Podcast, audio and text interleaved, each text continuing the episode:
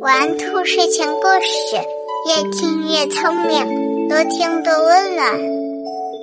晚上好，小宝贝儿，我是兔耳朵姐姐，竖起你的小耳朵，开始听故事吧。商人的儿子飞走了，买了一件新的睡衣，于是他坐在树林里，想编出一个故事。这故事得在星期六之前编好，而这却不是一件容易的事儿。很快到了星期六，他终于把故事编好了。国王、王后和全体大臣们都到公主的地方来吃茶，他受到非常客气的招待。王后说：“请您讲一个故事好吗？讲一个高深而富有教育意义的故事。”是的，讲一个使我们发笑的故事。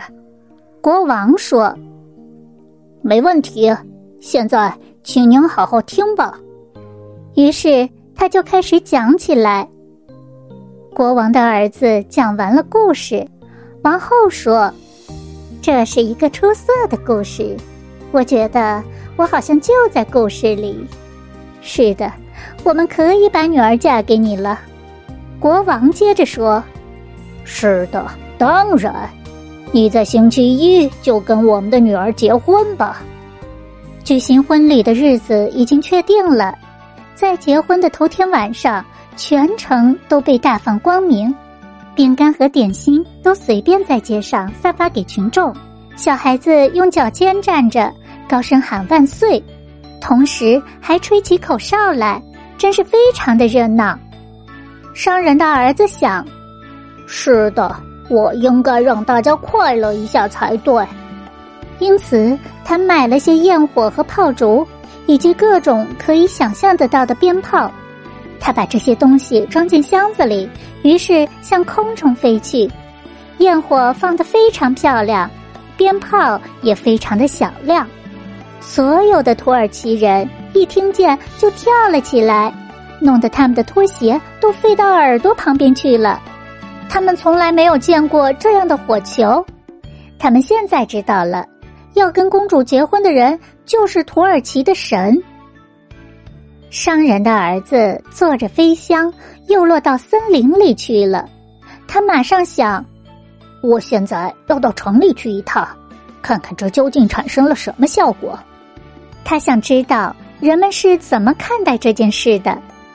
原来大家都觉得那是很美的。我亲眼看到那位土耳其的神，一个人说，他的眼睛像一对发光的星星，他的胡须像起泡沫的水，他穿着一件火外套飞行，许多美丽的天使藏在他的衣褶子里向外窥望。另外一个说，是的，他所听到的都是美妙的传说。在第二天，他就要结婚了。他现在回到森林里来，想坐进他的箱子里去。不过，箱子到哪儿去了呢？箱子被烧掉了。焰火的一颗火星落了下来，点起了一把火。箱子已经化成灰烬了。他再也飞不起来了，也没有办法到达他的新娘子那儿去了。公主在屋顶上等待了一整天，也没有等到她认为的土耳其的神。直到现在，她还在那儿等着呢。而商人的儿子呢？他在这个茫茫的世界里跑来跑去，讲儿童故事。不过，这些故事再也不像他在皇宫里讲的那个故事那样有趣了。商人的儿子肆意挥霍钱财。并想通过欺骗的手段迎娶公主，最终他什么也没有得到。小朋友们，飞香的故事到这里就讲完了，让我们下集见，晚安。